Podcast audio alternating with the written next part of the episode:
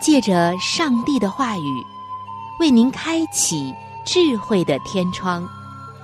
每期话题的分享，让您感受心灵的阳光，探讨生活的每个层面，体贴心灵的每次触动，为您疲惫的心找一个可以安歇的家园。各位亲爱的听众朋友。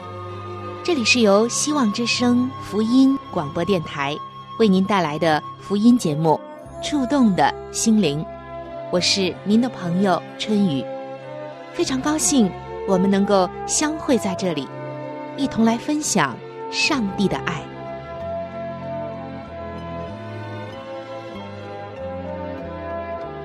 各位亲爱的听众朋友，平安，欢迎您来到《触动的心灵》节目当中。我是您的朋友春雨，同时，也非常的欢迎您和我一起进入到上帝的爱中。听众朋友，有的时候我们会有这样的一个词来形容某个人，就是脱胎换骨，形容某个人完全变了样，他的生命有了彻底的改变。但也有更多的时候，我们会说这样一句话。那就是江山易改，本性难移。可见人的本性是多么的难以改变。亲爱的弟兄姐妹，在我们基督徒中间，我们常常也会聊这样的事，那就是我们的老我究竟有没有死掉？我们的新生命有没有在主耶稣的里面重生呢？太多的时候。我们都是在旧我和老我之间挣扎着、徘徊着，或者说是征战着。曾经看到这样一篇文章，叫做《活着被葬的人》。读到这样的题目，我们会觉得很奇怪：怎么会有这样的事呢？但是还真有这样的事。曾经真的看到过一个新闻，上面写道。大家都以为某个人死了，就把他放在了棺材里。他却拆开了棺材，爬了出来。本来是在举行葬礼，但死人突然活生生的站出来了，真是吓坏了在场的众人。这让我们不禁又想到了属灵上经常发生的现象：很多人受洗的时候，老我。根本没有死去，于是就活着从水里面出来了。今天有太多被葬的人是活着的，虽然受了洗，但原来的那个老我、那个自我并没有死去，依然活着从水里出来了。旧的脾气还有爱好，那些不良的嗜好从来没有改变过。也就是那些坏脾气、坏秉性等等，根本就没有在受洗的时候和主耶稣一同的埋葬、同定十字架。那，没有真正的死亡，就不可能有真正的复活。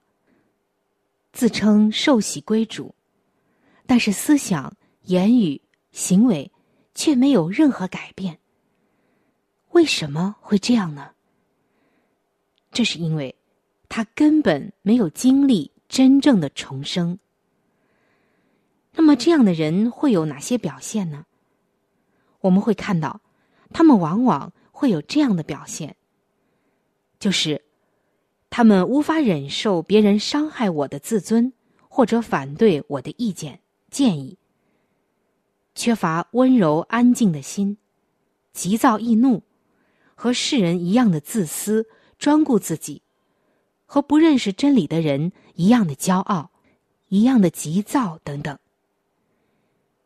有这以上种种的迹象，就证明你的自我还没有真正的死去，或者证明你虽然有过真正重生的经验，但是却没有每一天与主同定同死，与主同活，而是失去了这种经验。所以，亲爱的弟兄姐妹们，在今天，我们必须深深的来省察自己，看我的自我，我的那个老我是否真的死去了呢？太多的时候，我们在服务，我们在做工，我们在侍奉，但是在这中间却掺杂着很多自我的服务。自我没有死去，仅仅为自己而活的基督徒是无法归荣耀给上帝的。这些人，也许外表上努力的为主服务，然而，他们一切的服务中都掺杂了自我。今天，像爱自己、自我崇拜的心，是可以有多种的表现形式的。有一些从表面上看来毫无恶意，甚至显得良善而优秀。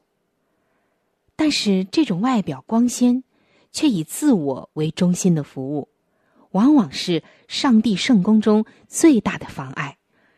上帝无法悦纳在服务和献身中掺有自我崇拜的精神。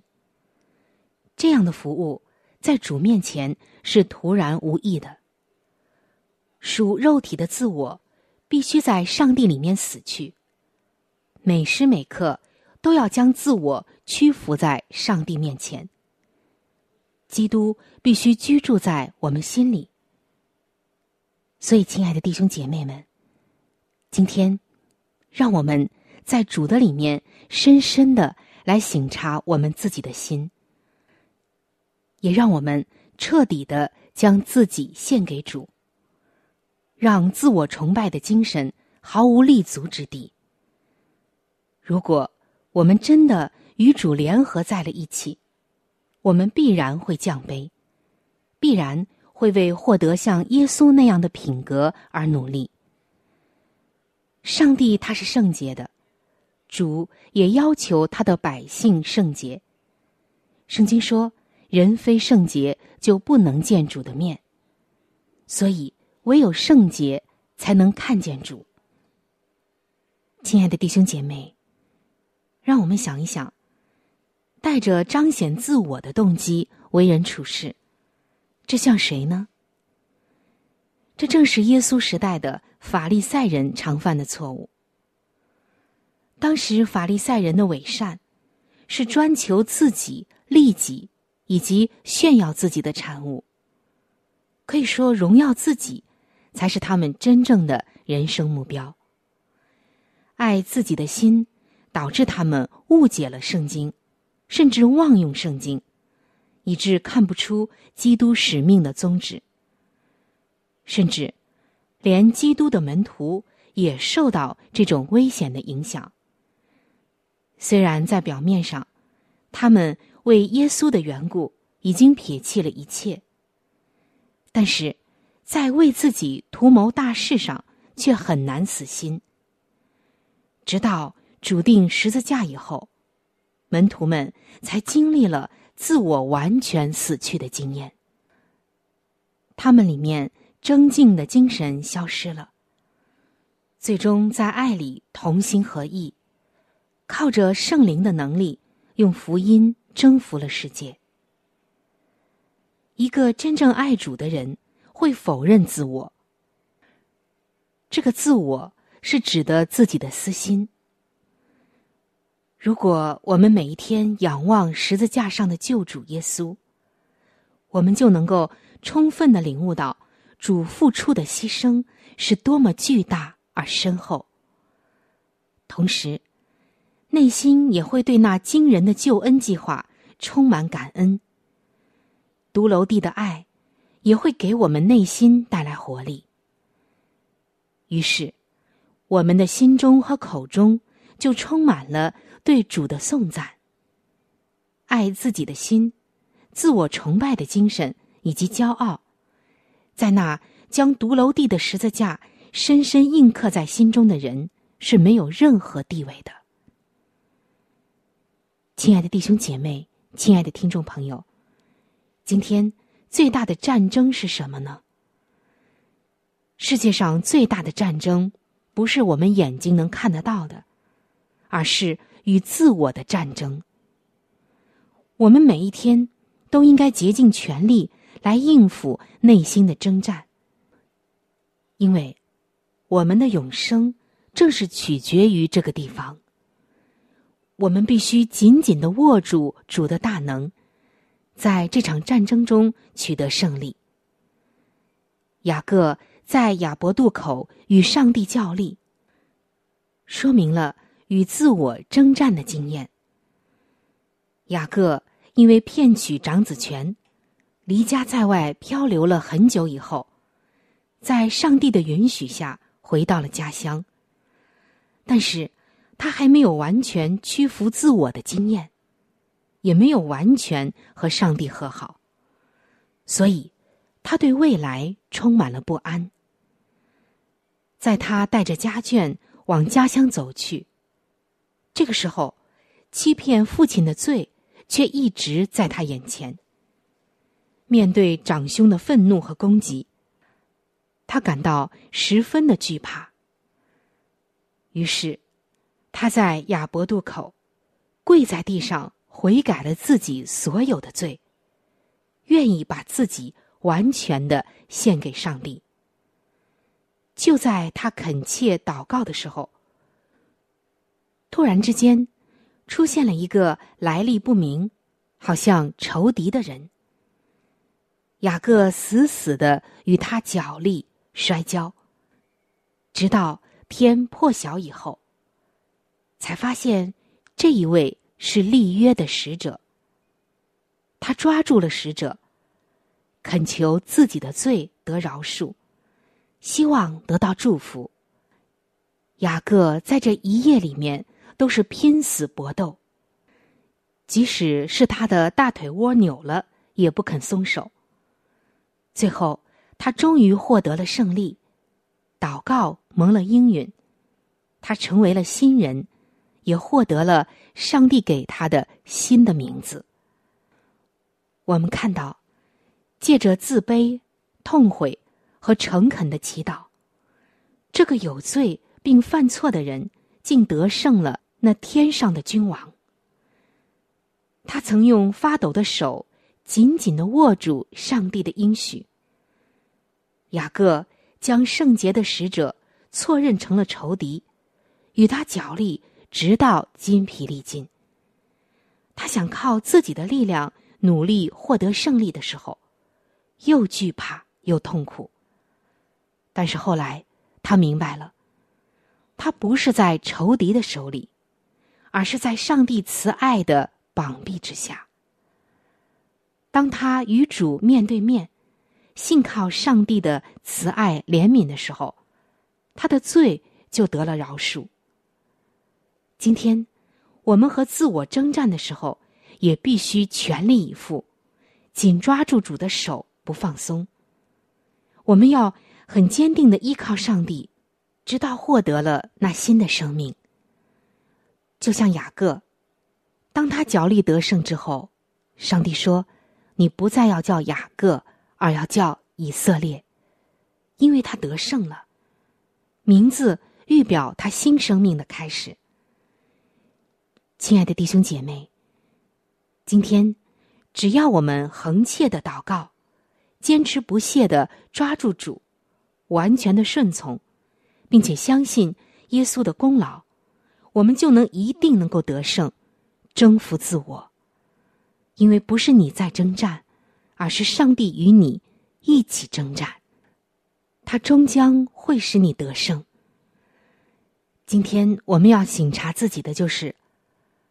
当我受洗从水中出来以后，我是还带着老我，带着自我工作生活着，荣耀自我才是我们的人生目标呢？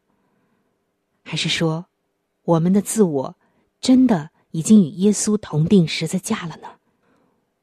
我们是像一开始所说的活着被葬的人，还是被葬之后，又带着新生命，带着耶稣给的这种重生，而再次的活过来呢？今天，这是我们要思考的一个问题。主爱你，也爱我，所以他让我们来思考这样的问题。我相信，在你的心中已经有了答案。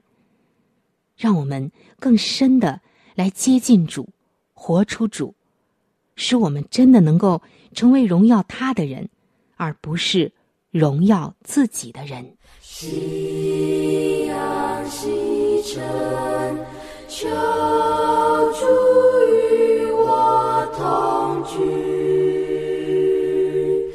黑暗渐深，求主。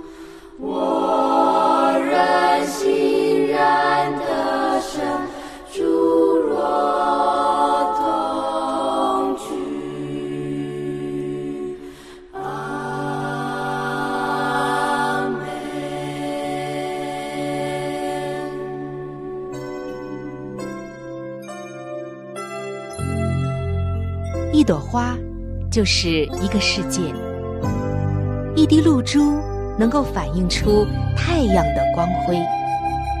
一个小故事，蕴含着大道理；一段小经历，浓缩着生命的真谛。请您走进心灵故事，走进温馨智慧的世界。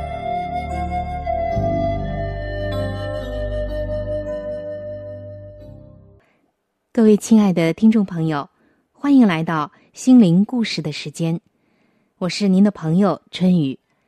今天主持人春雨要和您分享的心灵故事叫做《比喻的极限》。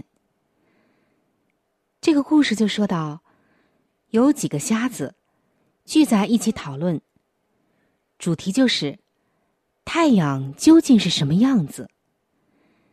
其中的一个说：“听说太阳。”像一张圆饼。他这么一说呀，那些肚子饥饿的不由得流言三尺。另一个又说：“太阳像一面铜锣。”所以另外的人就想，那太阳一定是响声震耳。又一个说：“太阳像蜡烛。”有人就想了。那那至少要比手臂更长吧，这样才会给许多人看见呀。也有的说，太阳像火炉，哇，那可够烤人的。但是没有一个瞎子能够理解光究竟是什么，因为他们的眼睛都不能看见。在圣经约翰福音的八章十二节，这里主耶稣说：“我是世界的光，跟从我的就不在黑暗里走，必要得着生命的光。”今天，没有什么能够代替看得见的眼睛，也没有什么能够代替耶稣这一道世界之光。跟从他的。你就知道什么是光，跟从他的，你就知道什么叫做不在黑暗里走。这一束生命之光，是必须我们张开属灵的眼睛才能看得到的。而当你跟从他的时候，你才能真正的体会到什么叫做出离黑暗，进入光明之所。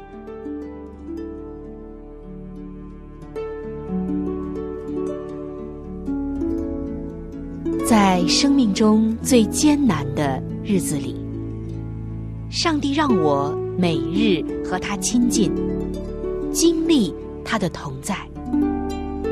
借着每日灵修，他使我走出了生命的低谷，一次又一次的使我重新找回了新的生命和喜乐的泉源。上帝借着每日灵修，来证明他的同在、看顾和关怀，使我与他建立起更加亲密的关系。要享有健康的属灵光景，就需要每日与主同行。请您与我一同进入每日灵修。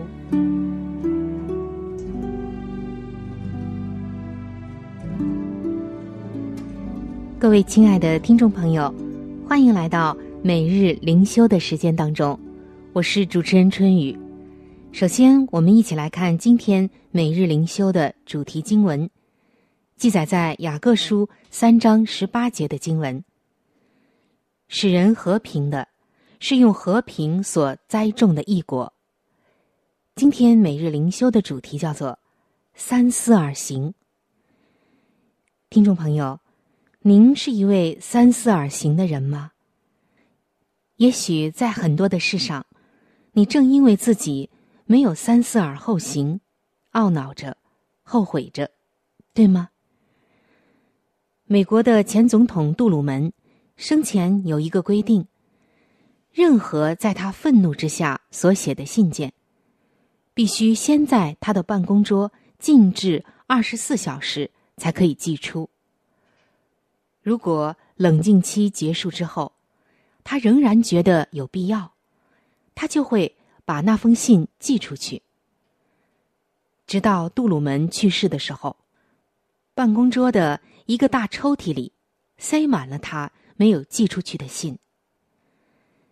今天，在这个又及时又快捷的通讯数字信息化的年代，有许多的时候。只要我们愿意冷静片刻，即使是二十四分钟、半个小时，甚至十分钟，其实就可以省去很多难堪的场面。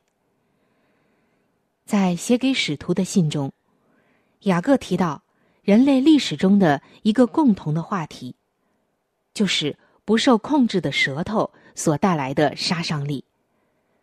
他写道。唯独舌头，没有人能制服，是不止息的恶物，满了害死人的毒气。当我们说人是非，或者说出生气的话，这些都不是上帝所喜悦的。听众朋友，我们的舌头、笔杆，甚至我们的键盘，应该时常静默无声，并且。为上帝所带给我们的约束而感恩。许多时候，我们一开口，就让人想到人类的败坏和不堪，一切的不和谐、纷争就出来了。如果我们想让人看到耶稣在我们身上的作为而感到惊讶，我们就应该好好的约束自己的舌头。当我们以言语或者保持沉默来荣耀上帝的时候，别人是必定能知道的。求主今天帮助我们，使我们的言语不是用来拆毁他人，或是巩固自己的声誉。而是先要想到他人得益处，并且借此服侍上帝和他的国。箴言书二十一章二十三节说：“谨守口与舌的，就保守自己，免受灾难。”